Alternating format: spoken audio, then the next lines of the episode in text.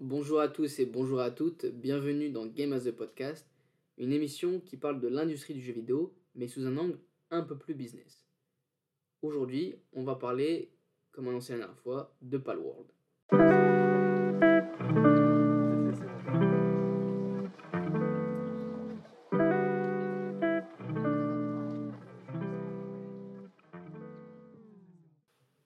Pour celles et ceux qui ne connaissent pas le principe de l'émission, hein, on va discuter donc de Palworld sous un angle business, mais il ne s'agit pas d'en faire un test euh, approfondi, euh, ni même de faire une critique du jeu.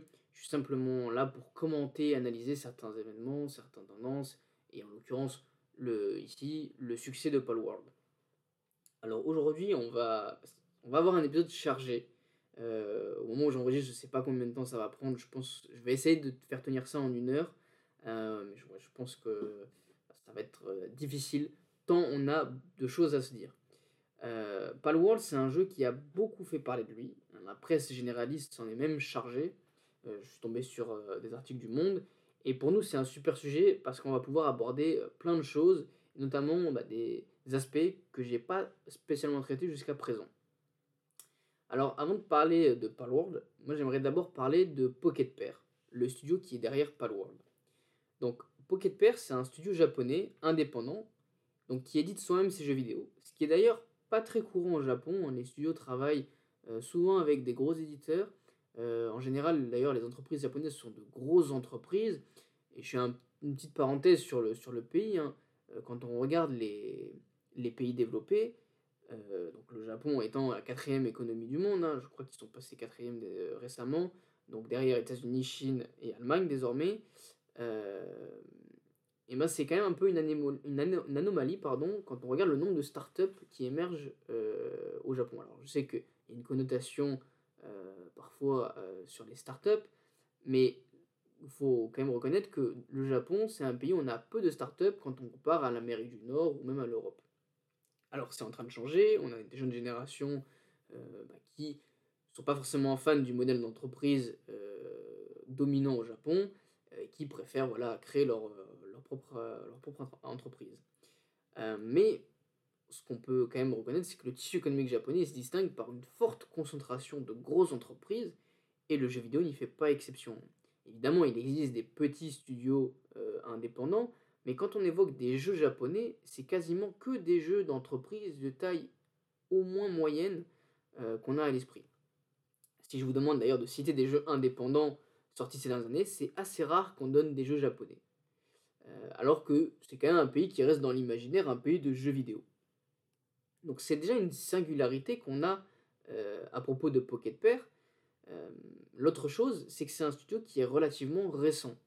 Il a été créé en 2015 par un monsieur qui s'appelle Takuro Mizobe, un homme assez jeune puisqu'il a été diplômé en 2012 apparemment, et donc c'est quelqu'un qui doit avoir aux alentours de 35 ans. Et ce qui surprend, c'est qu'il n'a pas véritablement d'expérience dans un studio de jeux vidéo, ou même chez un éditeur. Euh, donc ça, c'est aussi quelque chose d'assez rare. Euh, on a au Japon parfois des vétérans qui fondent leur propre studio, mais en général, ce sont des gens qui ont plusieurs dizaines d'années d'expérience euh, dans le milieu. Donc on a un- une jeune entreprise créée par un homme relativement jeune et avec peu d'expérience dans le jeu vidéo au Japon. Donc cette description, elle est déjà assez, insolite en tant que telle pour soit souligné et sera important pour la suite. Euh, Takiro Mizobe, c'est quelqu'un qui a l'air d'avoir un background plutôt technique. C'est un ingénieur de formation, il a travaillé en tant qu'ingénieur, et je pense que c'est quelqu'un qui, joue, qui aime les jeux vidéo, euh, et qui s'intéresse, puisqu'il mentionne sur son site avoir participé à un séminaire de Nintendo pour développer des jeux sur Nintendo DS. C'était en 2010, donc j'imagine que c'était pendant ses études.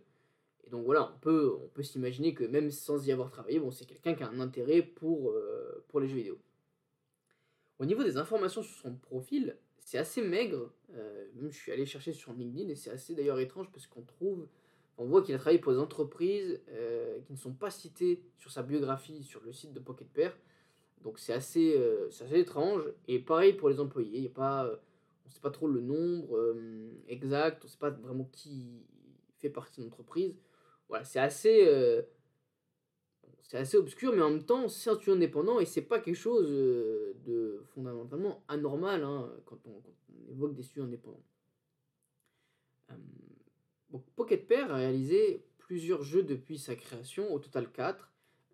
AI Art Impostor, qui est un jeu disponible sur Steam et sur mobile, qu'on va pas trop évoquer d'ailleurs dans cette, émission, mais on va plutôt se concentrer sur les trois autres.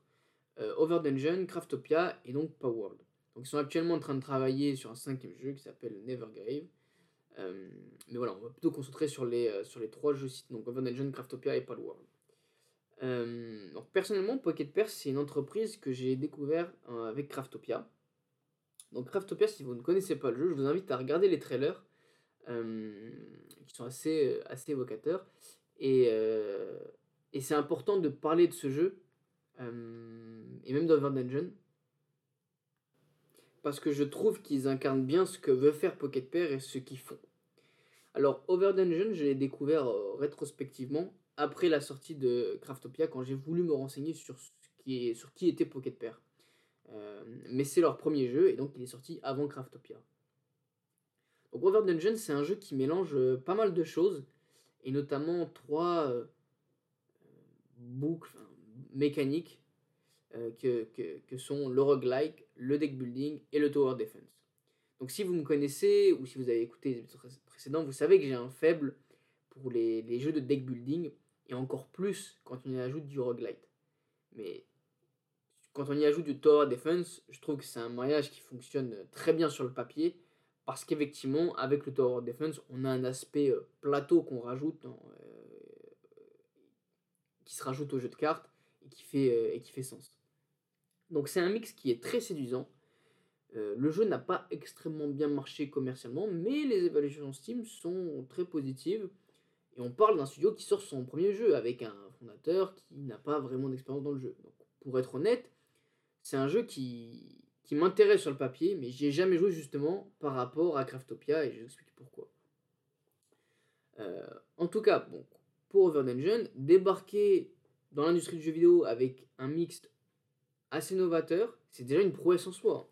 Pour remettre dans le contexte, euh, Slay the Spire, qui a un peu ouvert la voie et le genre du roguelike deck building, sort en janvier 2019, et Over Dungeon, qui rajoute une dimension Tower Defense, sort en août 2019, donc 8 euh, mois après. Donc on voit que c'est pas seulement un studio qui prend le courant des tendances, mais c'est quand même des gens qui ont, je trouve, une certaine intelligence sur le mélange des genres et il faut préciser que Slay the Spire, euh, bon, il est sorti en anticipé en fin 2017, donc peut-être que les, développeurs de, de Poképair avaient déjà joué, mais honnêtement, je pense que ils ont, pense pas qu'ils ont attendu Slay the Spire pour se dire ah oui tiens on peut mélanger du roguelike et du deck building, car le studio a été créé en 2015. Et je pense pas qu'ils aient attendu de, je pense pas qu'ils aient attendu deux ans pour se dire voilà ce qu'on peut faire euh, et on va rajouter du Over Defense rapidement, on voit que c'est un studio euh, qui veut aller plus loin dans la profondeur des gameplays. Euh, alors, ça veut pas dire qu'Over Dungeon c'est mieux que Slay Spire, hein, je pourrais pas en attester. En tout cas, ça démontre d'une certaine, je trouve, vision dans le sens perspective du jeu vidéo. donc, ça, c'est pour. qui, est assez propre à, Pocket Pair et qu'on a vu avec Over Dungeon. Après, un, bon concept ne fait pas un bon jeu vidéo. Il faut toujours une exécution qui soit qui est hyper importante pour faire euh, voilà, d'un, pour faire d'un jeu, d'une idée, d'un concept, quelque chose de, d'un bon jeu. Quoi. Le deuxième jeu euh, qu'ils ont produit, c'est Craftopia. Euh, donc Craftopia, c'est comme ça, bah, c'est grâce à ce jeu que je découvre Pocket Pair. Alors pourquoi Craftopia m'a marqué? Alors quand j'assiste à son annonce grâce à ses trailers, je trouve ça assez dingue et surpris de voir que le jeu euh, tout ce que le jeu offre. Euh, j'ai l'impression de voir un Monster Hunter avec un côté gestion très poussé et une DA à la Breath of the Wild. D'ailleurs, même certaines animations sont quasiment euh, pompées, hein, je pense. Enfin, c'est très similaire, l'impression d'incarner un petit Zelda, un petit Link plutôt. et, et, je vais faire un petit écart, un petit détour par la licence Monster Hunter, car c'est une de licences préférées avec Pokémon. Et dans les premiers Monster Hunter, on avait un côté gestion assez poussé. Euh, aussi loin que je me souvienne, dans Monster Hunter euh, Freedom 2 sur PSP, on avait une sorte de jardin qui nous permettait en fait de récolter des plantes, des minerais, pour avoir des stocks, créer des items lors de, qui vont nous servir après pour créer des items et des objets lors de nos combats. Et, c'est un aspect gestion d'ailleurs qui a été renforcé par la suite dans l'épisode de Monster Hunter Freedom Unite, qui rajoute la gestion des félines, donc c'est les petits chats qui nous accompagnent en combat. Et ça, c'était un élément que j'aimais beaucoup dans Monster Hunter, ce côté euh, gestion, préparation de la chasse, et qui a été un peu délaissé par la suite. Donc si vous avez joué à Monster Hunter World, euh, il faut savoir que par rapport aux premiers épisodes, euh, la préparation dans, dans les premiers épisodes de Monster Hunter, elle est beaucoup plus décisive dans vos combats. Et sans relancer un débat sur la difficulté, hein, mais comme il y avait moins de fonctionnalités dans les jeux, dans les premiers Monster Hunter, bah, mécaniquement la difficulté était plus élevée, puis je pense que même de manière absolue, les, monstres tapaient plus fort, et euh, je sais pas s'ils avaient plus de vie, mais en tout cas ils faisaient peut-être plus mal, dans mes souvenirs là, c'est peut-être pas une science exacte. Euh, mais en fait, la difficulté du jeu rendait, en fait, renforçait le besoin de préparation, et donc ça donnait vraiment de l'importance au côté gestion de Monster Hunter. C'était pas juste une feature en plus, c'était vraiment essentiel. On avait vraiment besoin de, la, de, bah, gérer son, son petit jardin pour avoir les bonnes ressources suffisamment pour pouvoir bah, optimiser ses chances de réussir euh, sa chasse. Et si je parle de ça, c'est parce que Craftopia, quand on voit les trailers, il renforce ce côté gestion encore plus. C'est-à-dire qu'on on voit dans les trailers euh, qu'on peut euh, développer pardon, des exploitations agricoles qui sont quasiment industrielles. On peut capturer des animaux pour les utiliser, les exploiter, pour les faire travailler, pour être encore plus productifs. Euh, et avec tout ça, on va pouvoir, bah, enfin, on peut avoir créer des armes, des armures, euh, même des véhicules. On voit dans les trailers, on peut avoir un overboard, on peut avoir des voitures, des motos, des avions. Et, euh, et je trouve ça dingue. Et dans ma tête, je me dis, bah, Craftopia, en fait, c'est un ancien épisode de Monster Hunter avec un côté gestion encore plus poussé et des véhicules. je me dis, ça va tellement loin dans ce qu'il est possible de faire que, je, que je suis euh, immédiatement séduit par la proposition du jeu. Et je me dis, ça part d'une base de gameplay que j'aime, mais ça va tellement plus loin que j'ai vraiment envie, euh, envie de jouer à Craftopia. Le problème, c'est que je joue pas sur PC. J'ai juste un PC portable. Euh, et puis le jeu, il n'est pas vraiment médiatisé. Donc je passe à autre chose. Puis je l'oublie. Et... Mais un jour, je m'abonne au Game Pass. Parce que je veux tester le cloud. Comme j'ai ni PC ni Xbox, je trouve que c'est une formidable alternative. Et surprise aux joies, je découvre que Craftopia non seulement est sur le Game Pass, mais en plus, il est disponible via le cloud. C'est d'ailleurs le premier jeu que je lance via le Game Pass. Euh, mais je déchante rapidement. Euh, pourquoi? Parce que Craftopia c'est beaucoup de craft. Alors vous me direz c'est dans le nom, mais dans les trailers on ne voyait pas forcément. Et je joue un peu plus d'une heure et j'ai l'impression d'avoir fait que récolter du bois et des pierres c'est pas quelque chose que moi j'aime beaucoup dans les jeux vidéo, tout ce qui est farming, tout ce qui est récolte, tout ça. Euh, L'ATH est infâme, il y a tellement d'infos, de, de textes à l'écran. Euh, bref, j'aime pas trop. En plus, euh, la DA, je suis pas particulièrement fan. Euh, enfin, je suis pas particulièrement fan de la DA des derniers, bref, enfin, des derniers Zelda, hein, Breath of the Wild et Tears of the Kingdom. Donc ça, c'est juste un goût. Et eux, ils la reprennent complètement. Donc voilà, disons que ça faisait beaucoup de choses finalement que j'aimais pas trop. Et je suis un peu déçu. Et surtout qu'en plus, moi, le cloud à l'époque, ça marche pas hyper bien. Euh, donc, euh, euh, je me dis, bon, le jeu est encore en accès anticipé, ça fait presque deux ans. Et comme il y a tellement d'autres jeux sur le Game Pass, bon, bah, j'ai pas envie de m'investir plus sur ce jeu maintenant. je m'arrête d'y jouer, je me dis juste, bon, bah, le studio qui était derrière, c'est un studio indépendant, ils ont fait un jeu, ils avaient une très bonne idée, un très bon concept, mais l'exécution, bah, finalement, elle n'était pas au niveau et c'est dommage. Et puis, bon, c'est pas grave et je passe à autre chose. Euh, quand Palworld est annoncé, évidemment, je ressens un peu la même chose. Je me dis qu'il y a plein de choses dans le jeu et c'est dingue par rapport à Craftopia. Il rajoute un système de capture de monstres, alors que dans Craftopia, on pouvait capturer des animaux, mais ils se battaient pas. Puis c'était vraiment littéralement des animaux. On pouvait capturer des girafes, des rhinocéros, euh, mais c'est tout. Et puis, il n'y avait pas d'armes à feu, euh, comme dans Palworld. Et puis, il n'y avait pas non plus, enfin, Palworld a ce côté très amoral euh, de, de, dans l'utilisation des créatures, donc dans l'utilisation des pales, ce qui rend le jeu en fait très, euh, très second degré et très marrant. Donc je me dis, c'est dingue. pour Kratopia, je trouvais qu'il s'inspirait de Monster Hunter. Et là, avec Palworld, ils s'inspirent de Pokémon, qui est mon autre licence préférée. Et ils sont encore plus généreux, il y a encore plus de trucs par rapport à Craftopia. Donc je suis naturellement curieux, mais je reste un peu euh, méfiant, parce que bon, j'ai pas vraiment aimé Craftopia. Donc bon, peut-être que je risque d'être déçu aussi. Mais je constate que les médias parlent beaucoup plus de Palworld qu'ils n'avaient parlé de Craftopia. Donc je me dis, bon, euh, je suis pas le seul à être emballé cette fois-ci. Et euh, mais on reste, euh, on s'enflamme pas non plus. on verra à la sortie. Sauf que bon, après moi j'ai joué à d'autres jeux, j'oublie un peu. Et je tombe après sur une info récemment, hein, à peu près un mois avant la sortie, que Palworld sortira en accès euh, anticipé, donc euh, pour janvier, mi-janvier, mais en plus, il sera dans le, dans le Game Pass via le cloud. Donc là, je me dis, c'est top parce que je vais pouvoir tester un jeu euh, pour lequel j'avais de l'attention, mais j'avais un peu un doute vis-à-vis de Craftopia, le précédent jeu du studio. Donc je me dis, c'est génial, mais je vais pouvoir le tester. Et si je parle de mon rapport à Pocket Pair, il a pas c'est pour montrer que c'est un rapport qui était euh, très personnel. Je comptais tester ça dans mon coin, je pensais pas en faire un podcast. Euh, je pensais voilà, vraiment euh, me lancer dans cette expérience très personnelle, comme j'avais fait pour Craftopia. Et je pensais absolument pas que le jeu allait avoir un tel retentissement dans l'industrie. Et justement, c'est l'objet de ce podcast aujourd'hui. On va pouvoir s'attarder sur le succès, sur ce que le succès de Palworld nous apprend. Alors, l'introduction a été longue, hein, je vous ai dit que ça allait être chargé, mais on va pouvoir rentrer dans le cœur du sujet. Et avant de comprendre euh, Palworld, il faut donner les chiffres. Il faut comprendre l'ampleur du phénomène. Donc, à l'heure où j'écris, c'est 8 millions de ventes sur Steam euh, en moins d'une semaine.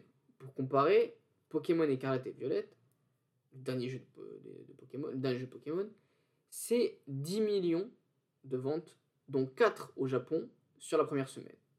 Mais il faut préciser que Pokémon Écarlate et Violette, c'est le troisième jeu Pokémon qui s'est le plus vendu de toute la franchise.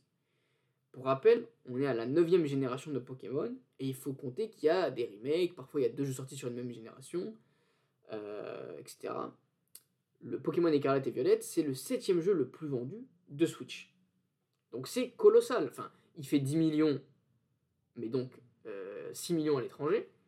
Et Palworld, donc j'ai pas le split euh, Japon et reste du monde, mais il fait 8 millions sur Steam. Et il est aussi disponible sur Xbox. Et il est jouable dans le Game Pass. Donc c'est colossal pour un jeu indé. En fait, même pour un triple A, ce serait déjà colossal. Euh, sur Steam, c'est le deuxième jeu le plus vendu de tous les temps après PUBG. Alors PUBG est très loin. Hein. PUBG est à 3 millions. Euh, non, je sais plus à combien il est sur, sur Steam. Mais c'est. bon, il est quand même assez loin. mais bon, même, deuxième jeu le plus vendu tous les temps sur, euh, sur Steam. En termes de joueurs simultanés, euh, Palworld est, a, eu un pic de 2 millions, ce qui le met à la deuxième place après PUBG qui était lui à 3 millions et demi. Euh, actuellement, c'est le jeu le plus joué sur Steam, qui est devant Counter-Strike, qui est deuxième, et il y a un rapport du simple au double quasiment. Counter-Strike, c'est un peu moins d'un million de joueurs simultanés, hein, moi j'ai regardé, et Palworld c'était à peu près à 2 millions. Euh, même sur Twitch, intéressant, euh, j'ai vu des pics de Palworld à plus de 300 000 viewers, ce qui était plus que GTA 5, Fortnite ou même LoL. Donc euh, c'est ça qui est renversant, c'est que non seulement c'est un succès déjà pour un jeu indé, mais même en termes de triple A, ce serait monstrueux. Et, c'est ça qui est renversant, c'est que en plus, personne ne s'attendait à un succès aussi, aussi immense. Euh, d'ailleurs, vis-à-vis de ce succès, j'ai envie de faire une courte parenthèse, c'est qu'on a eu des réactions quand même très négatives à l'encontre de, bah, de, Palworld. Donc on va commenter les polémiques, mais ça m'a un peu rappelé ce qu'on avait eu vis-à-vis de Genshin Impact, euh, qui était accusé d'être un plagiat de Breath of the Wild.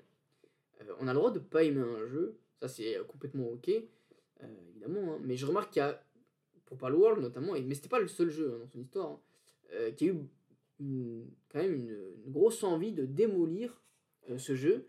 Et j'ai l'impression que c'est un peu symptomatique de nouvelles licences qui sortent. Et on voit des gens qui, bah, qui les démontent avec des arguments qu'on va détailler après, hein, qui prennent la défense de grandes marques qui sont déjà défendues hein, par un système économique et judiciaire. Et je peux pas m'empêcher d'avoir euh, bah, d'être un peu, euh, un peu déçu, un peu triste de voir un tel conservatisme vis-à-vis de l'émergence de nouveaux studios et de nouvelles marques, comme si on n'avait pas envie qu'il y ait d'autres jeux qui connaissent euh, le succès. alors, rassurons-nous, ces attitudes, elles ne sont pas majoritaires, elles n'empêchent pas les gens de jouer aux jeux qu'ils ont envie, mais souvent ça se traduit aussi par du harcèlement, soit des personnes qui aiment le jeu, soit du harcèlement des personnes qui travaillent sur ces jeux-là, et c'est quelque chose de regrettable. Euh, ayant à l'esprit que toutes ces logiques, elles vont parfaitement euh, dans le sens d'un immobilisme de l'industrie du jeu vidéo qui ne bénéficie pas à la majorité. Et j'ai envie de dire, on vient en plus de voir des nouvelles assez tristes de licenciements, qui sont quand même euh, assez colossales, hein. enfin, pour ceux qui suivraient ça de loin. L'année 2023 a été une année marquée par énormément de licenciements dans le jeu vidéo. et ben, il faut savoir qu'en 2024, euh, on a déjà atteint 60% du nombre de personnes licenciées de 2023. C'est-à-dire qu'en moins d'un mois, on a fait 60% de ce qui était 2023, qui était déjà une année euh, terrible. Donc quand on a euh, une telle situation, ben, soyons plutôt ouverts à l'émergence de nouveaux studios, parce que ça permet en fait de créer des emplois, ça permet aussi à des gens bah, qui rêvent de travailler dans le jeu vidéo bah, d'avoir une opportunité de carrière, et c'est quand même quelque chose qui doit être souligné comme étant positif. Après, on peut critiquer euh, des manières de commercialiser, des manières de développer des jeux vidéo, ça c'est tout à fait légitime, mais quand c'est euh, de mauvaise foi et qu'on va chercher vraiment des... Euh, on va vraiment chercher des éléments pour démonter le jeu parce qu'on n'a pas envie que ce jeu rencontre du succès, et sans trop savoir pourquoi, bah, c'est quelque chose qui fait du mal à l'industrie et aux personnes qui y travaillent. Voilà, je referme cette parenthèse. Euh, mais de toute façon, on reviendra sur les polémiques parce que bah, c'est quasiment indissociable du succès de Palworld. Euh, donc maintenant qu'on a les chiffres en tête et qu'on comprend bien en fait la mesure du succès qui est colossale de Palworld, qu'en est-il du jeu? Alors pour celles et ceux qui n'auraient pas du tout en tête ce qui est Palworld, il faut imaginer un jeu de survie assez classique dans lequel bah, il va falloir se nourrir, se construire un logement, etc. Dans lequel on peut capturer des créatures nommées les pals, pals de Palworld, euh, exactement comme dans Pokémon. La différence majeure, c'est qu'il ne s'agit pas de tour par tour. C'est-à-dire que quand vous faites des combats, euh, vous pouvez faire combattre vos pales, mais vous ne les contrôlez pas comme dans un jeu Pokémon. Pendant un combat, vous continuez à contrôler votre personnage, votre avatar, et vous pouvez d'ailleurs combattre les pales vous-même. Hein. On est dans un monde ouvert euh, où il va falloir euh, récolter des ressources, se construire une base, capturer des pales pour progresser, en affronter, et d'ailleurs vous pouvez utiliser votre... C'est ça qui a été mis en avant dans le trailer, vous pouvez utiliser des armes à feu, des, voilà, des Kalachnikov, euh, pour tirer sur les pales si vous en avez envie. Et d'ailleurs, bah, pour capturer les pales, vous devez les affaiblir, donc vous devez leur donner des coups. Euh, soit vous le faites vous-même, soit vous le faites avec vos, votre pale, soit vous faites tous les deux, pouvoir les capturer, pouvoir baisser la vie du pal et le capturer exactement comme dans Pokémon. C'est un jeu où il n'y a pas d'histoire à proprement parler. Vous êtes, pas, vous êtes dans un environnement comme dans n'importe quel jeu de survie et vous allez voir vous approprier votre environnement pour progresser dans le jeu. Si on enlève les pales, c'est quasiment Craftopia, hein, leur jeu précédent. C'est d'ailleurs pour ça que je tempère un peu mes ardeurs sur le jeu, parce que je suis pas un fan de farming, même si j'aime bien les designs de pales, pour le moment je suis niveau 10 dans le jeu, je dois avoir environ 5 heures de jeu sur le titre. Euh, mais si vous voulez vraiment savoir, j'aime bien, mais je reste un peu méfiant parce que je veux voir dans la durée, car c'est très probable que je me lasse du jeu. Euh, peut-être sur le long terme, même pas forcément sur le long terme. Euh, donc pour le moment, à voir. Voilà, je j'en dis pas plus parce que l'idée c'est pas forcément de, bah, faire un, point de vue critique hein, sur les graphismes tout ça. De toute façon, si vous avez besoin, il y a énormément de gens qui l'ont commenté, donc vous avez les informations nécessaires. Nous, on est plus sur l'entreprise, l'éditeur, sa stratégie et expliquer le succès de Pocket Pair. Donc un aspect important, c'est que c'est un jeu qui est sorti sur PC Xbox seulement pour le moment, et c'est un jeu qui est multijoueur. Vous pouvez d'ailleurs tout à fait y jouer en solo, euh, mais c'est aussi possible de rejoindre des amis pour le moment. Euh, et pour le moment, il n'y a pas de crossplay, c'est-à-dire que les joueurs PC et Xbox ne peuvent pas jouer ensemble. Le jeu est sorti en accès anticipé, donc c'est une version euh, non finie, commercialisée à un prix plus faible en général. ici, c'est 30 euros. Et ça permet au studio en fait, de récolter des données sur les expériences de jeu des joueurs et des joueuses pour améliorer l'expérience du jeu dans l'optique d'une commercialisation définitive. C'est d'ailleurs une pratique assez courante désormais. Euh, Baldur's Gate 3, d'ailleurs, pour référence, était aussi sorti en accès, en accès anticipé. Et je précise aussi, Palworld n'est pas disponible en version physique à l'heure actuelle. Alors comment expliquer un tel succès? D'abord, euh, il faut s'interroger sur pourquoi ce jeu a réussi à capter tant l'attention lorsque Craftopia, ou même d'autres jeux indés, est passé relativement, euh, passe relativement inaperçu. Et je rappelle, hein, Craftopia permet aussi de capturer des animaux et de les faire travailler dans une ferme, les exploiter, tout ça. Donc c'est pas juste la présence de pales, euh, c'est plus que ça. Mais quoi? Alors en marketing, il on va un petit détour vraiment théorique euh, pour comprendre le succès de Palworld. En marketing, lorsque vous communiquez en tant qu'entreprise sur un produit ou un service, vous avez trois leviers principaux. Vous avez ce qu'on appelle le on media, le pay media et le earn media. Donc on media pour médias que vous possédez, le pay media pour les médias que vous payez et le earn media pour les médias que vous gagnez. Enfin, média plus la communication. La, la communication que vous possédez, la communication que vous payez et la communication que vous gagnez. Qu'est-ce que ça veut dire? Le on media, c'est tous les canaux de communication que vous possédez, c'est-à-dire votre page Twitter, votre site internet, votre page YouTube, euh, votre site internet, etc. Par exemple, si je suis Pocket Pair, je mets un trailer sur ma page Twitter ou YouTube, ça c'est ce qu'on appelle du on media. Si vous payez par exemple YouTube pour que votre jeu ou votre produit apparaisse euh, au début des vidéos en tant que pub ou que vous faites du placement de produits, ça c'est du paid media. Ce sont des canaux de communication que vous payez pour leur usage. De manière classique, c'est la publicité que vous voyez hein, euh, quand vous mettez de la pub sur TF1, c'est du paid media. Et enfin, vous avez du earned media. Donc du point de vue du earned media. Donc c'est-à-dire toute la communication que vous gagnez. C'est-à-dire les, des personnes, des entreprises qui parlent de votre produit ou de votre service. Par exemple, un podcast sur World comme je fais là, c'est du earned media du point de vue de Pocket Pair. Parce que je parle de leur jeu sans être rémunéré pour ça. Je ne travaille pas pour eux. Alors évidemment, je suis complètement libre de, dire ce que je veux. Euh, je pourrais passer deux heures à démonter le jeu, mais j'en parle quand même et c'est gratuit pour eux. Donc on comprend assez facilement les avantages et les défauts euh, des, différents, euh, des différents leviers. Pour du on-media, bah, c'est facile, ça coûte relativement peu cher et j'ai un contrôle absolu sur ma communication parce que c'est des canaux que je possède. Pour le pay media, ben, l'avantage c'est que c'est hyper efficace parce que je peux toucher des personnes qui ne me connaissent pas, qui ne suivent pas forcément mes pages, mes canaux de communication. Mais le problème c'est que c'est cher. Et le earn media, c'est gratuit. Ça touche potentiellement un public plus large que je n'atteins pas, même avec du pen media. Mais le problème, c'est que j'ai aucun contrôle sur ce qui est dit. Euh, d'ailleurs, pour euh, comprendre un peu ce que c'est le media, vous pouvez euh, traduire ça dans votre esprit par le bouche à oreille. alors, on sait que c'est quelque chose de très efficace, le bouche à oreille, mais ça ne se contrôle pas. Ben, le bouche à oreille, c'est qu'un aspect, c'est qu'un relais de communication parmi d'autres du earned media. Donc ça, on sait en marketing, dans les études, qui prouvent que le earned media, c'est un levier qui est extrêmement puissant en termes de communication. Mais le défaut, voilà, c'est qu'on ne le contrôle pas. Et pour Palworld, le earned media a été particulièrement puissant. Pourquoi? Grâce à un positionnement particulièrement provocateur euh, de la part de Pocket Pair. Dans les trailers, on voit qu'on peut tirer avec un AK-47 sur des pales. On peut les utiliser comme bouclier, euh, on peut les exploiter au travail, on peut littéralement les utiliser comme chair à canon. Ce qui a un positionnement complètement différent de Pokémon, qui est beaucoup plus sérieux dans sa relation avec les créatures. Ce choix de mettre en avant ce côté immoral, ou amoral, dépend, il a permis à Palworld d'avoir un, position, un positionnement original et décalé, et différent de tout ce que faisaient les Pokémon-like, donc les jeux qui ressemblent euh, à Pokémon, euh, ont essayé de faire jusqu'à présent on a, des jeux, on a déjà des jeux qui étaient des Pokémon-like, hein, qui sont plus ou moins connus d'ailleurs, mais aucun n'avait eu ce positionnement-là. Même avec euh, Craftopia, on voit que, Pocket Pair commence à se positionner comme ça, mais c'était pas aussi mis en avant dans Craftopia. Euh, ce qu'on montrait dans Craftopia, c'était plutôt l'abondance d'objets, de véhicules, de monstres, de situations, de choses qu'on pouvait faire.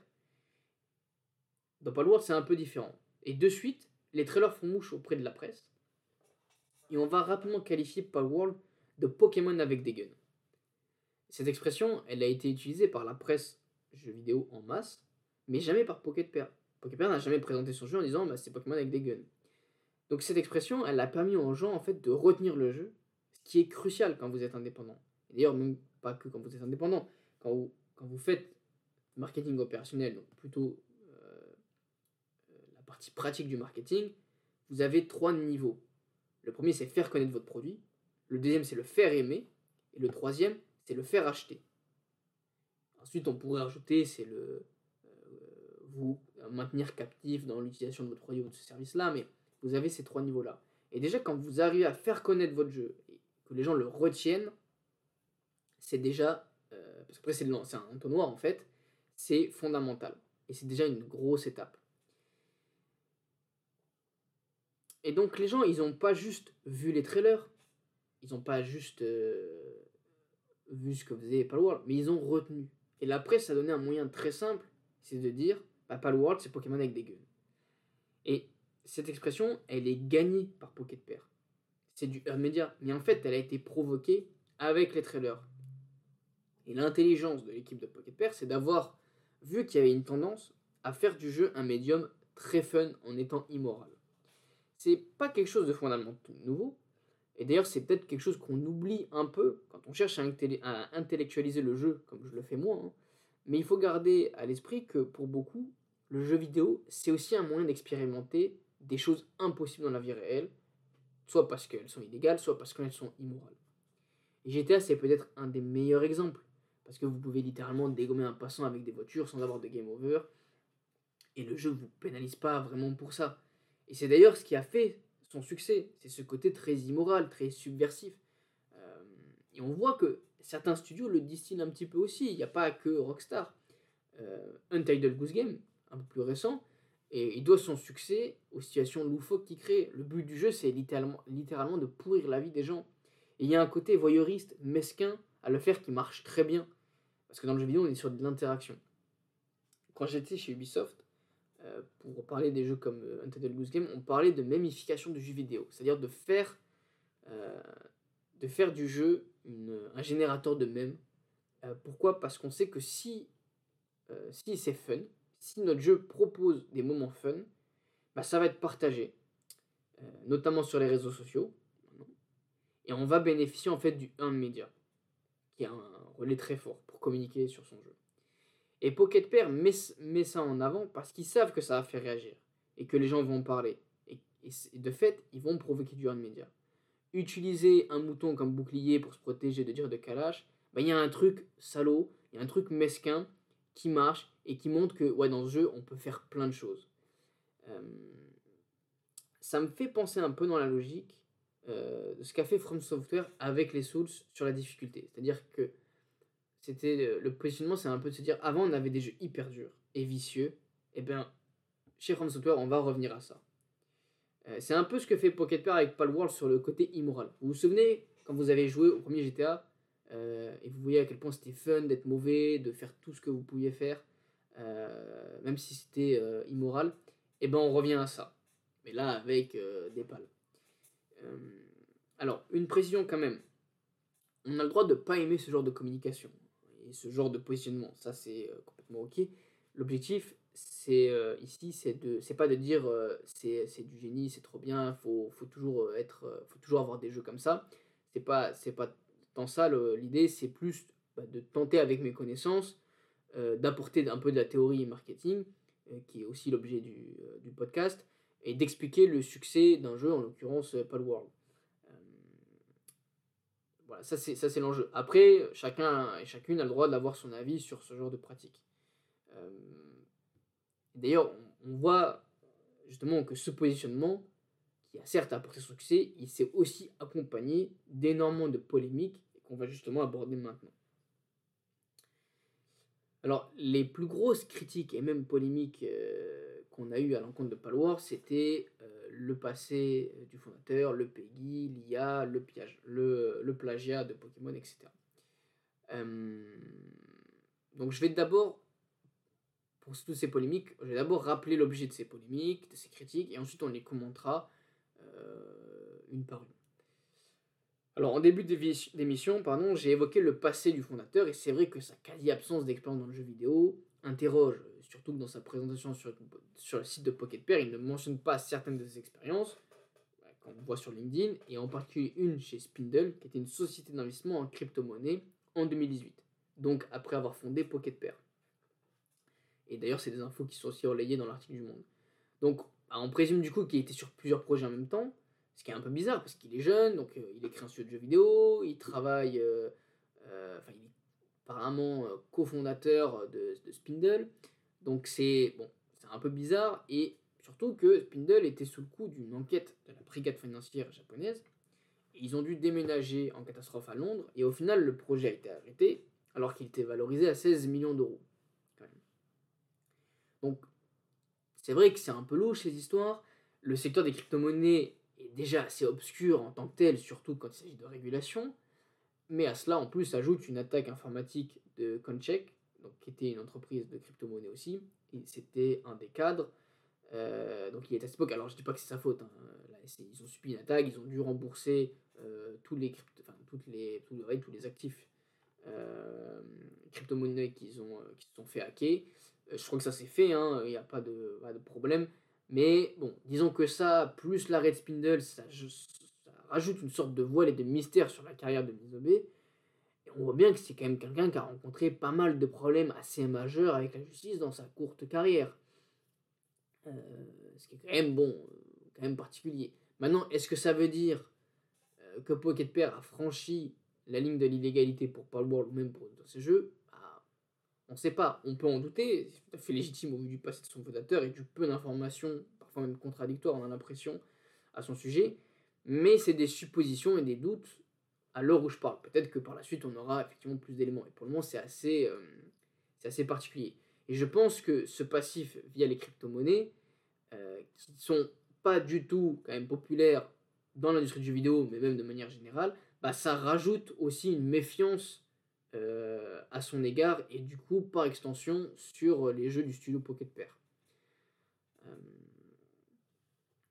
ensuite, alors moi je pas, là je suis pas en train de juger est-ce que c'est légitime ou pas. Euh, on est vraiment dans une démarche qui se veut objective. Peut-être qu'elle n'est pas toujours. Des fois je donne mon avis sur les choses et je l'ai fait dans cette émission. Mais là je rappelle des faits. voilà et après chacun et chacune juge en fonction de ses, de ses convictions et de ses et de ses sensibilités. Ensuite, là, on a eu l'histoire du PEGI récemment. Alors, le PEGI, pour ceux qui ne savent pas, c'est un système d'évaluation de l'âge à partir duquel l'éditeur conseille l'utilisation de son produit. Vous achetez un FIFA, vous avez le PEGI 3, euh, qui veut dire, bon, bah, on recommande d'être au moins âgé de 3 ans pour pouvoir utiliser ce produit-là. Ça permet notamment d'éviter que des jeunes tombent sur des contenus très violents, sur des jeux très violents, ou avec des jeux avec caractère sexuel, ou à la présence de drogue, etc. Alors, quand un jeu sort, euh, l'éditeur, donc en l'occurrence ici Pocket Pair, déclare lui-même euh, son PIB. Comment ça se fait en fait? Euh, Cette attribution, elle se fait via un système mondial qui est l'IARC. Donc en fait, l'éditeur va dire dans mon jeu, il y a ça, ça, ça comme élément, et il va le dire à l'IARC. Et ensuite, en fonction des pays, l'IARC va attribuer une évaluation. Il faut savoir que le pays, c'est seulement en Europe. Hein pas quelque chose de mondial. D'ailleurs, euh, PE, alors je sais plus euh, l'acronyme, mais PE c'est pour Pan European. Euh, et pour les autres pays, en l'occurrence l'Amérique du Nord, Palworld a été classifié T14 et USK12 pour l'Allemagne, parce que l'Allemagne ne fait pas partie du PEGI. Ils ont un système de notation particulier, qui est donc l'USK12. Et normalement, si vous dites, pour les autres éditeurs c'est comme ça, hein, si vous dites que votre jeu il a des éléments qui font qu'il est classifié T14 ou USK12, en général, le PEGI, ce sera 12. Euh, euh, donc, au moins pour des euh, adolescents âgés de 12 ans. Et ce qui est en question, c'est la traduction de l'IARC vers le PEGI et non les déclarations de Pocket Pair. Parce que ça paraît bizarre, étant donné que le système est unique, Pocket Pair n'a pas pu dire pour le PEGI des informations et en donner d'autres pour euh, les États-Unis et pour l'Allemagne. Ils ont donné les mêmes à l'IARC, et après l'IARC a dit bon, bah, base, en se basant sur ce que vous nous dites, euh, on va dire que c'est T14 pour les États-Unis, enfin l'Amérique du Nord, USK12 pour euh, l'Allemagne, et on devrait s'attendre à ce que ce soit PEGI 12. Mais ça a été PEGI 7. Donc, c'est probablement une mauvaise interprétation, une erreur en fait entre, vis-à-vis de l'IARC sur cette classification-là. Et d'ailleurs, elle a été corrigée d'ailleurs. Maintenant, le jeu est en PEGI 12. Aussi, on a, eu des accusations comme quoi le jeu n'était pas référencé sur les bases de données de PEGI, comme quoi ils n'auraient pas déclaré au PEGI le jeu. Mais il faut savoir que pour être visible dans les euh, bases de données de PEGI, il faut évidemment être classifié PEGI, mais il faut aussi que le jeu soit disponible en format physique. Ce qui n'est pas le cas de Palworld, puisqu'il est seulement sorti en digital. Donc, quand on recherche un petit peu et qu'on passe du temps euh, pour comprendre comment ça fonctionne ce système de classification, on se rend compte que l'éditeur n'a probablement pas menti, mais qu'il s'agit plutôt d'une erreur soit de l'IR soit du PEGI euh, au moment de la déclaration, voilà, m'a été ajusté et ça a été corrigé désormais. Bon, ça c'était les accusations les plus légères. Euh, il y en a deux autres qui reviennent, notamment l'utilisation de l'IA sur les modèles d'EPAL et puis le plagiat des designs de Pokémon. Alors, sur l'IA, on a eu sur Twitter des accusations de recours à l'IA, à l'intelligence artificielle, pour avoir créé des designs de PAL. Alors, il n'y a jusqu'à présent aucune preuve que ce soit le cas, d'autant plus que les, les premiers euh, trailers du jeu datent d'avant la démocratisation des IA. Donc il y a quelque chose d'un peu anachronique. Donc on pourrait se dire, bon, bah, c'est des accusations un peu opportunistes puisqu'elles semblent être sans fondement. Et puis, bon, je vais pas rouvrir un débat, euh, on fera peut-être sur le... Peut-être un épisode sur la question de l'usage des IA sur, euh, dans le jeu vidéo, dans l'industrie du jeu vidéo. Mais quand bien même ce serait le cas, de mon point de vue, ce serait pas vraiment un problème. je m'explique. Non pas que je me moque des destructions d'emplois, bien au contraire, mais il faut pondérer qui utilise et qui dans les, enfin qui utilise l'IA et dans quel contexte. Dans le cas de Pocket Pair, on ne parle pas d'une multinationale qui licencie des départements entiers pour remplacer les gens par de, par de l'IA. Euh, c'est pas du tout ça. On pourrait dire que c'est un frein potentiel à la création d'emplois, parce qu'on pourrait se dire, ouais, mais s'ils utilisent de l'IA, ils vont pas embaucher. C'est possible, mais l'usage actuel des IA fait que de toute façon, on s'en sert plus comme un support plutôt que comme un, substitut à un emploi. Donc ça reste... Euh, l'accusation de l'IA est, sauf preuve du contraire, assez légère à l'heure actuelle où je parle. Après, rien n'empêche d'avoir, voilà, encore une fois, ses convictions sur l'utilisation de l'IA. Hein. Et enfin, là, je vais m'attarder un peu plus longuement sur la question du plagiat. Donc, on a vu sur Twitter, on a eu des captures d'écran de comparatifs de modèles 3D euh, qui prouveraient que Pocket Pair aurait simplement copié des designs de Pokémon.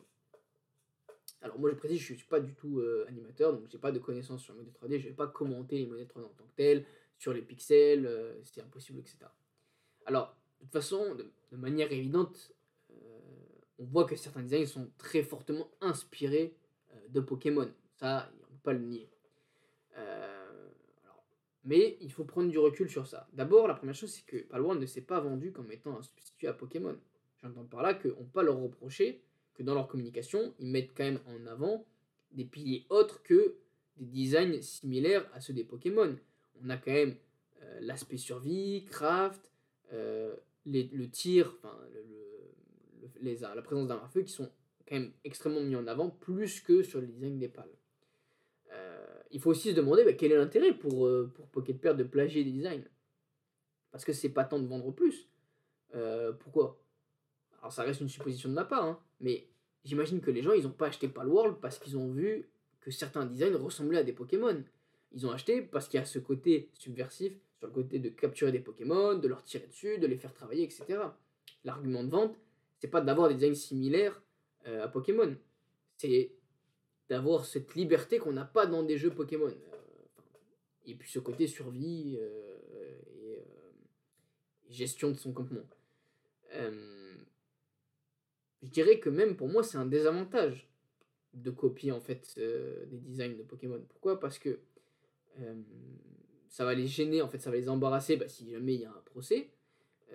ça va leur faire perdre de l'argent. Et puis en fait le fait est qu'ils qu'ils l'ont copié que pour une dizaine et pas pour les 111, ça montre pour moi que simplement ils avaient envie de faire des de reprendre peut-être des designs de Pokémon qu'ils aimaient et qu'ils ont twisté euh, à leur manière, mais ça c'est pas flagrant qu'ils vendent cette similarité euh, avec les Pokémon pour vendre des jeux.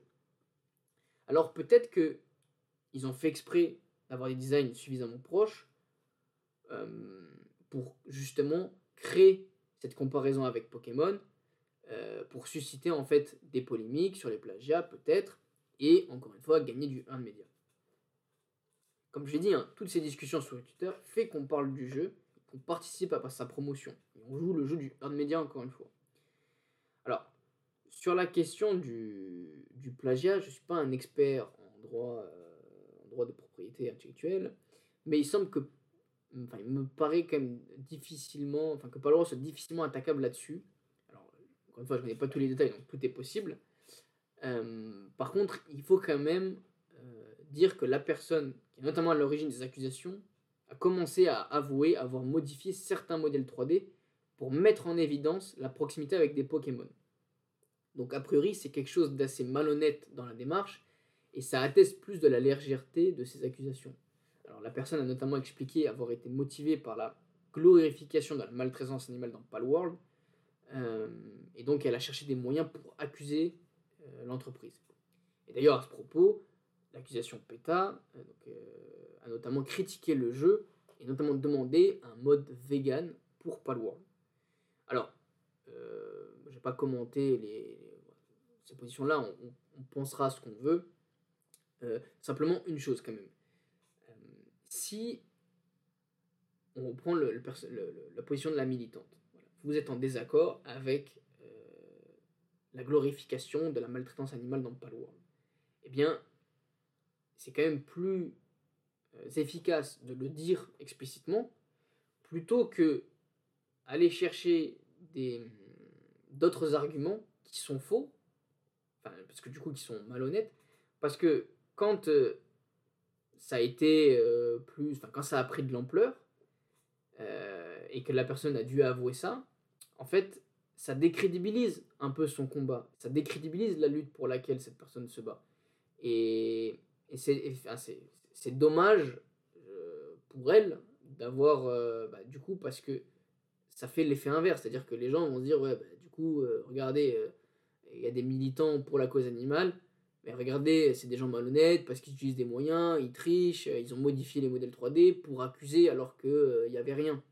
Et c'est voilà et tout ça, ça va décrédibiliser en fait euh, bah, la cause qu'elle défendait justement. Donc c'est dommage. Euh, chacun pense ce qu'il veut euh, de, de, ces sujets-là. L'objet de l'émission, c'est pas de commenter des positions politiques, mais d'expliquer le succès business hein, et les critiques d'un jeu. Mais voilà, simplement sur ça, quand vous êtes militant, soyez vigilant sur les arguments que, sur lesquels vous voulez attaquer des personnes ou des institutions du camp adverse, entre guillemets, euh, parce que si vous utilisez des arguments fallacieux, c'est à double, à double tranchant. Quoi. Euh, et donc, bon, justement, cette question du plagiat, euh, bah, au-delà des accusations de, la personne sur Twitter, il y a quand même une entreprise qu'on a beaucoup citée, c'est Nintendo. Nintendo, cette affaire a pas mal été sollicitée. On a eu des fans qui ont demandé à Nintendo de poursuivre Pocket Pair. On a même eu un ancien avocat de Nintendo qui a notamment expliqué sa, a exprimé sa surprise quant à l'existence de ce jeu. Et puis dernièrement, on a eu un communiqué de Nintendo disant que l'entreprise allait étudier s'il y avait effectivement euh, une violation des droits euh, de Nintendo. Alors, euh, déjà, je dois dire, je reviens un peu sur ça, mais je suis toujours un peu sceptique de voir l'énergie que déploie certaines personnes pour défendre des entreprises multimilliardaires je dis ça sans aucun vice à l'égard Nintendo, hein, c'est une entreprise que j'aime beaucoup. Euh, mais demander à une marque de porter plainte, c'est quand même un comportement assez particulier. Alors pourquoi, pourquoi ça arrive? Pourquoi des gens le font? Bah, Il faut savoir que Nintendo est particulièrement conservateur dans sa gestion euh, de marque et que tout projet lucratif ou non, utilisant de près ou de loin des marques de Nintendo, est très rapidement scruté, voire interdit euh, par les avocats, poursuivi par Nintendo. D'ailleurs, à ce propos, on a un mode qui a été créé pour Palworld sur PC qui permet de changer tous les designs de PAL en Pokémon et il a été retiré à la demande de Nintendo très rapidement. Mais pourquoi? Parce que euh, la personne, elle vendait ce mode, donc elle se faisait littéralement de l'argent sur les designs de Pokémon et on comprend euh, la position de Nintendo euh, vis-à-vis de, ce mode. On remarque d'ailleurs que Nintendo a réagi très vite à ce mode et que pour Palworld, ils prennent un plus leur temps. Il faut aussi préciser que le jeu a été montré il y a plus d'un an, et les pales ressemblaient beaucoup à certains Pokémon. Déjà il au moment des trailers. Donc mon point de vue, c'est que si Nintendo avait eu envie de mettre des bâtons dans les roues de Pocket Pair, il l'aurait déjà fait. Ensuite, au vu de la manière dont le communiqué est tourné, j'ai l'impression honnêtement que Nintendo va pas faire grand chose. Alors pourquoi, pourquoi je pense ça? Déjà, dites-vous que quand les entreprises annoncent mener des enquêtes, ça aboutit rarement à grand chose. Et encore plus quand c'est des enquêtes internes. Alors là, c'est pas le cas. Mais si Nintendo avait eu envie, ils auraient porté plainte dès les premiers trailers. Et c'est la justice qui aurait demandé à Pocket Pair de prouver qu'ils étaient dans la légalité. Alors là, qu'est-ce que Nintendo va faire concrètement? Quand ils vous disent on va enquêter, on va, on va regarder. Mais rien, parce qu'en fait, ils n'ont aucun moyen d'agir. Le seul levier, c'est de porter plainte. Pour faire un parallèle, en ce moment, Rockstar attaque euh, Remedy.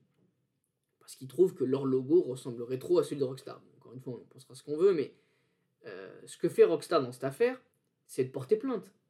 Ils peuvent éventuellement avoir des avocats qui vont monter un dossier, essayer de récolter des preuves, mais ils n'ont aucun moyen d'accéder, par exemple, aux discussions de Remedy, à leur brainstorming, avec des agences s'ils en ont euh, utilisé, s'ils ont des croquis, etc. En fait, ce que la justice va faire, c'est de montrer à Remedy, bah, je sais pas comment ils vont faire, mais euh, quand il y a une plainte, bah, ils vont soit demander les preuves à, Rockstar, et, ou à l'inverse, demander à Remedy voilà, de, prouver que, que qui sont dans la légalité.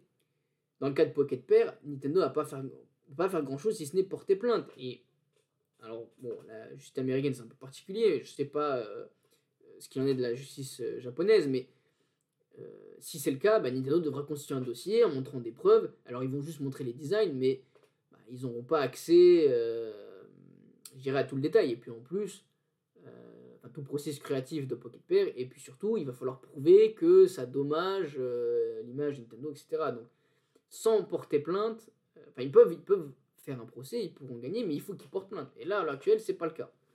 Alors ça peut changer. On peut se dire, ok, mais pourquoi ils ont fait ce communiqué alors? Euh, Si, si ils n'ont pas forcément de véhilité à l'égard de Pocket Pair, pourquoi ils font un tel communiqué? Pourquoi ils disent qu'ils vont regarder, qu'ils vont enquêter, etc. Mais je pense que c'est très simple. C'est juste pour éviter de se faire harceler de partout par, euh, tous les fans de Nintendo, enfin par certains fans de Nintendo pour stopper toutes les, injonctions à porter plainte. en faisant cette annonce, il calme un peu les personnes qui sont les plus engagées dans les accusations en leur disant bah, c'est bon, on a compris, euh, on est au courant, on va, on va s'en occuper. Et comme ça, ça leur permet d'arrêter. Mais je pense qu'il ne va rien se passer. Pourquoi je pense ça? Parce que ce qu'il faut comprendre dans le succès de Power World, c'est qu'il arrange Nintendo.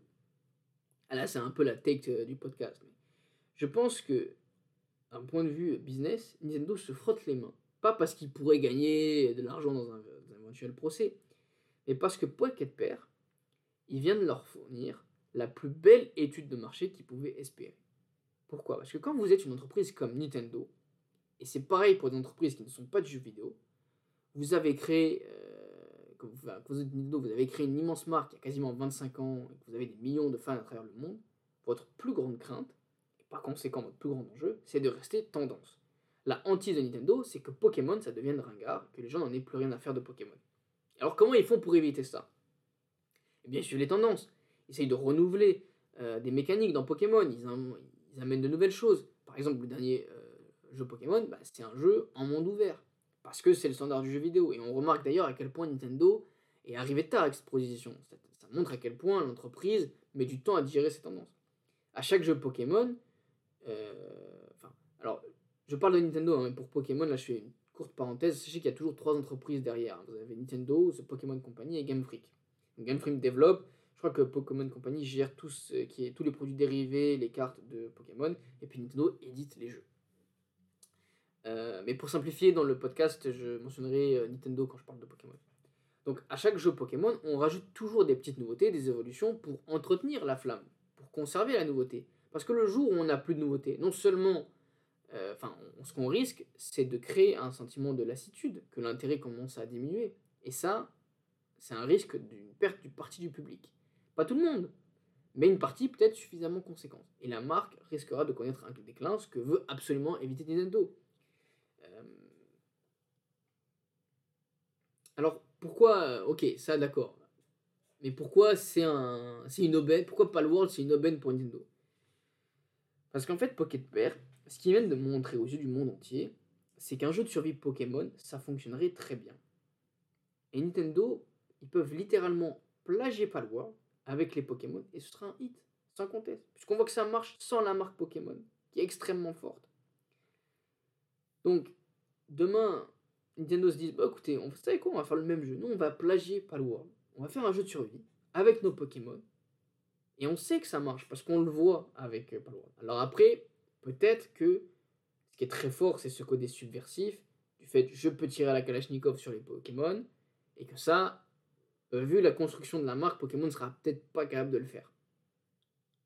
Mais en tout cas, ils viennent de montrer qu'il y a une demande pour des jeux de, des jeux de survie Pokémon. Et ça, c'est précieux.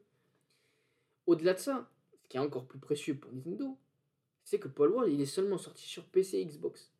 Donc des plateformes où on n'a jamais eu de jeux Pokémon. Donc Pocket qui est en train de toucher des joueurs et des joueuses qui n'ont peut-être jamais joué à Pokémon, mais désormais, ils sont clients du concept de capture de monstres. Et au prochain jeu Pokémon qui sortira, ils vont être attentifs. Et peut-être que certains d'eux, certains d'entre eux se diront, euh, bah, si Pokémon, si le prochain jeu Pokémon c'est pareil que Paul World, alors pourquoi pas acheter une, console Nintendo pour pouvoir jouer à ce jeu Pokémon Si j'ai déjà aimé euh, World. Et en plus, bah, ils ont quand même des arguments. Ils ont mis Pokémon, euh, ils ont quand même des, un système qui est un univers qui est déjà bien mis en place. Donc ils ont quand même des arguments. C'est facile. En fait, transposer pour Nintendo, transposer le succès de Palworld à leur, euh, à leur marque, ça se fait facilement. Après, ce sera aussi un bon euh, gradient de à quel point ce côté subversif est fort. Parce que si effectivement on se rend compte que ça marche pas pour Nintendo, bah là on aura la certitude que c'était que ce côté subversif, du style je peux tirer à la cache sur les Pokémon, qui a marché. Mais ça pourrait aussi donner des idées à Nintendo. Euh, et ça, voilà. En fait, ce que ce qu'on a vu jusqu'à présent avec les jeux qui reprenaient le concept de Pokémon, c'est qu'à chaque fois, ils reprenaient le concept de Pokémon et il adaptait une marque. Il adaptait à Dragon Quest. Enfin, Dragon Quest l'avait déjà fait avant, mais Monster Hunter, par exemple, a repris le concept de Pokémon pour une série de jeux. Et en fait, à chaque fois, ils reprenaient ça. Mais là, Pocket apporte la survie en plus. Et l'utilisation d'armes. C'est pour ça qu'à la place de Nintendo, moi, je laisserai Pocket faire. Je regarderai avec attention ce qu'ils font, ce que Palo va devenir. Parce que toutes les infos Nintendo va sortir du succès de Palworld, c'est des informations pour lesquelles il serait prêt à payer en temps normal. Donc c'est extrêmement important pour Nintendo. Et de toute façon, quand vous êtes en situation de monopole, et la marque Nintendo, sur ce concept de jeu de rôle capture de monstres, c'est un monopole absolu. Ils sont clairement leaders. Pas un monopole. Monopole, c'est un mauvais terme. C'est une mauvaise traduction. Ils sont leaders de de ce type de jeu. Ils sont leaders. Quand vous êtes leader dans une industrie, ça on le voit, on peut le regretter, mais vous n'innovez quasiment jamais. Ce que vous faites, c'est que vous êtes hyper attentif aux jeunes entreprises, aux jeunes startups qui, elles, innovent, et dès qu'il y a besoin, vous rachetez ou vous copiez. Et on voit ça, prenez la marque, je fais un petit écart avec la marque GoPro. La marque GoPro, qu'est-ce qu'ils ont fait? Ils ont montré que euh, on pouvait avoir des caméras, ils se sont positionnés sur les, sport extrême, etc. Et vous avez des marques qui ont dit, bah, vous savez quoi? C'est bien, vous avez montré ça. Et nous, on peut le faire aussi. On a les moyens, on a la technologie pour, donc on va le faire. Et ils l'ont fait. Et ils l'ont fait moins cher. Et ils ont développé aussi leurs trucs, euh, leurs produits, enfin leurs caméras, pas GoPro du coup, parce que c'est la marque, mais Samsung s'y est mis, euh, je crois que Sony aussi, ils en, ils font. Et au final, ils concurrencent euh, GoPro. Et peut-être que, alors, vais pas dire de bêtises, mais je crois que GoPro euh, était en difficulté euh, il n'y a pas si longtemps. Je sais pas si c'est toujours le cas. Mais pourquoi? Bah, Parce qu'en fait, euh, GoPro a joué le rôle des éclaireurs, et après vous avez les grosses entreprises derrière qui, le, qui, bah, qui, prennent le relais. Et Pocket Pair, c'est un peu ça. Pocket Pair, il joue un peu ce rôle d'éclaireur sur de premier, premier sur le marché avec un jeu de survie et la capture de monstres. Bah, si demain Nintendo reprend le concept, le World il risque de, bah, de perdre de l'intérêt. Alors encore une fois, hein, ça c'est en supposant que ce côté subversif, je tire à la cache sur les Pokémon, enfin sur les pales, il n'est pas aussi fort. Attention, hein, ça c'est ça reste, c'est pas une science exacte. Hein. Mais quoi qu'il en soit, euh, pour Nintendo, le fait que Pocket Pair sorte un Palworld et qu'il ait du succès, c'est quelque chose qui les arrange bien et qui va leur permettre en fait de récolter énormément de savoir qu'ils vont pouvoir valoriser pour leur marque Pokémon ou d'autres marques encore. Euh, je mentionne aussi quelque chose, un phénomène qui était assez marrant, c'est qu'on a beaucoup de personnes, notamment des fans de Pokémon, qui se réjouissaient, enfin, ils se réjouissent toujours d'ailleurs, du succès de Power World, parce que justement, ils feraient de la concurrence à Nintendo, Et c'est notamment vu, ça s'est notamment beaucoup vu par rapport bah, à la piètre qualité technique de Pokémon Écarlate et Violette. Et il y a cette idée que le succès de Palworld va en fait contraindre Nintendo à rehausser la technique de ses jeux. Pour être complètement transparent, j'ai un peu ressenti ça aussi quand j'ai vu le succès de Palworld. Euh, je me disais, bah voilà, enfin un jeu de capture de monstres qui a un succès comparable à Pokémon et qui vient apporter un peu de concurrence. Sauf que je ne pense pas que le succès de Palworld fasse de l'ombre euh, à, Pokémon. Au contraire, je pense qu'il va contribuer au succès des jeux euh, futurs de Pokémon pour les raisons évoquées. Maintenant, on va revenir un peu sur Palworld et j'ai bientôt fini. Si vous êtes toujours là, bah déjà merci beaucoup, mais vous inquiétez pas, c'est bientôt fini. Donc, euh, si j'ai parlé de Pokémon justement, c'est bon, pour mettre en fait en avant le grand défi euh, de Palworld qui va être de durer dans le temps. Euh, oui, le succès est immense, c'est incontestable, mais maintenant il va falloir réussir à se développer en tant qu'entreprise. Pocket Pair va probablement recruter pour atteindre un autre niveau, et ça c'est jamais évident pour une entreprise. Sur le site, on voit qu'ils ont une mentalité très start-up, ils mettent en avant leur capacité, à, leur volonté plutôt à renverser les dogmes du jeu vidéo. Je paraphrase euh, littéralement. Hein. donc, euh, ils, disent que dans le jeu vidéo, il existe des DOM euh, que Pocket Pair s'emploie à renverser, et notamment un bug. donc, citent un des dogmes hein, en disant un bug doit être fixé. ce qui veut dire, bah, tout le monde dit dans le jeu vidéo, il faut fixer les bugs et tout, il faut les régler. En vrai, nous, on s'en moque, c'est pas si important que ça. Alors, il y en a, ça va les faire bondir, mais on, comprend bien que quand vous êtes un petit studio indépendant, et, c'est tout à fait légitime. Vous êtes dans une logique de l'important c'est de faire mon jeu, c'est de le développer, même s'il n'est pas complètement euh, polish, même s'il n'est pas complètement parfait d'un point de vue technique, même s'il y a quelques bugs, bah, c'est pas grave. Euh, il faut qu'on avance, il faut qu'on sorte un jeu parce qu'il bah, faut qu'on gagne de l'argent, il faut qu'on puisse, euh, faut pas qu'on, que ça s'éternise, et donc on le sortira, enfin on corrigera peut-être éventuellement les bugs plus tard, voire pas du tout. sauf que bon, ça c'est, une position qu'on peut critiquer euh, notamment quand c'est des grands groupes. Après, quand c'est des plus petits euh, studios, bon, je trouve c'est plus facilement acceptable. Euh, le problème, c'est que le succès de Palworld fait que ça va être difficile de tenir la même position. un succès pareil, c'est digne d'un triple A. Même si le jeu est encore en accès anticipé, la pression pour être irréprochable techniquement, elle va être beaucoup plus forte maintenant. Alors certes, ils auront les moyens de les résoudre, mais il va falloir que le studio devienne plus rigoureux bah, pour réussir son passage de niveau. On a vu, un hein, Pocket Pair a déjà annoncé euh, du contenu en plus et des résolutions de bugs.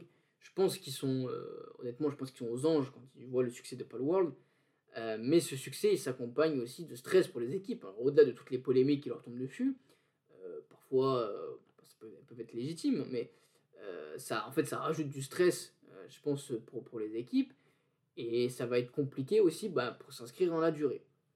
Euh, il y a une pression maintenant qui va être plus forte pour bah, conserver, se maintenir à niveau. Est-ce que Palworld deviendra une licence à proprement parler qui perdurera?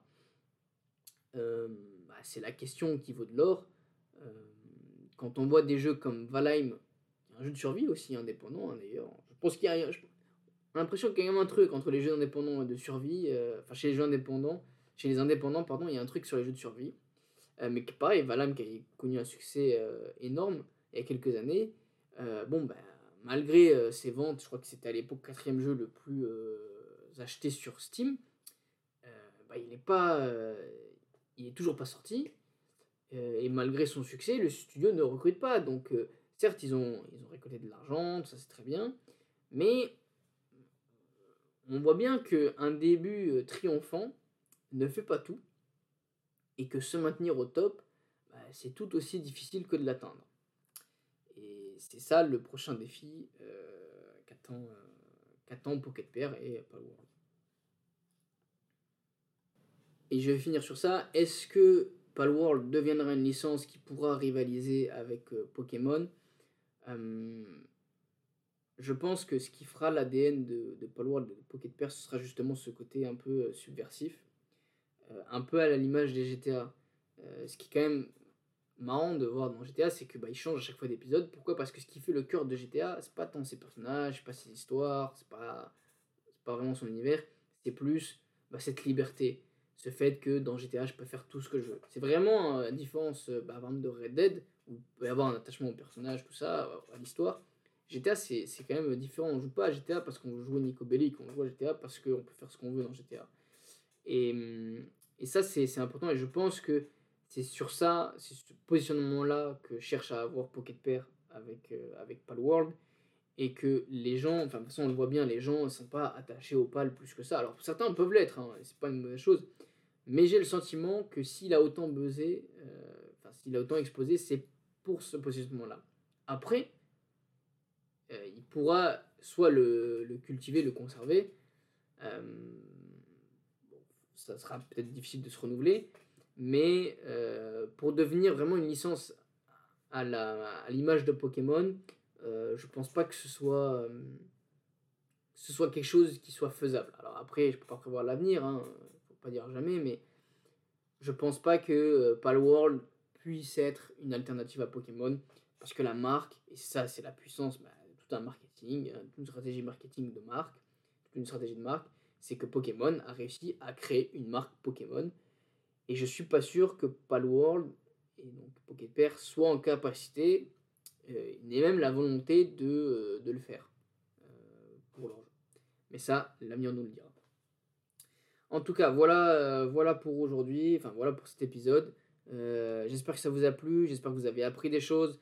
Il y a énormément de choses qui ont été euh, commentées sur Palworld. Donc, évidemment, il y a peut-être des redites. Ah bah, évidemment, les chiffres, hein, de toute façon, les chiffres sont les chiffres, hein, je ne les invente pas. Donc, euh, évidemment, c'est des choses que vous avez peut-être déjà lues, déjà entendues.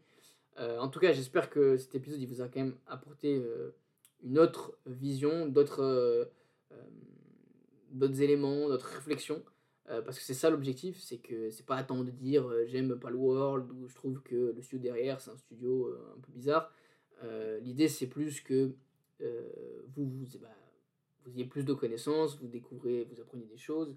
Euh, c'est ça qui, qui, motive à faire le, le podcast. C'est ça vraiment l'enjeu premier. Donc, si ça vous a plu et si vous avez appris des choses, ou même si ça vous a plu, c'est déjà très bien, bah, n'hésitez pas à, à, le partager autour de vous. moi, ça m'aide et ça me ferait énormément plaisir. Et puis, et puis donc pour le prochain épisode, bah, je sais pas encore euh, de quoi je vais parler. Euh, parce que j'avoue que Palworld euh, est arrivé un peu, un peu plus tôt que prévu. mais c'est trop bien parce que ça m'a permis de faire, de faire un, épisode assez cool. J'ai pris énormément de plaisir à le faire parce qu'il y a énormément de, choses moi aussi que j'ai apprises, que j'ai découvertes en faisant l'épisode. Donc c'était c'était chouette. Euh, et donc, ouais, pour le prochain épisode, bah, je sais pas. J'ai plusieurs euh, pistes. J'aimerais bien un jour parler de Twitch euh, en tant que tel. Donc, ce sera plus un épisode tech où je ne parlerai pas vraiment de jeux vidéo. Enfin, plus vraiment très business pour le coup. J'ai quelques jeux aussi. Alors, j'avais annoncé fin 2023 les jeux que auxquels j'aimerais jouer. Et peut-être que j'en parlerai, mais parfois je joue à des jeux et j'ai pas trop de choses à dire d'un point de business, donc je fais pas d'épisode dessus. Donc voilà, pour le moment, je, je tease un peu. Euh, ça viendra peut-être que ces épisodes euh, viendront à un moment donné, mais pour le prochain, bah, surprise. Et vous découvrirez le moment voulu. En tout cas, merci d'avoir écouté jusque-là. Et puis, euh, bah, je vous dis à la prochaine et portez-vous bien. Salut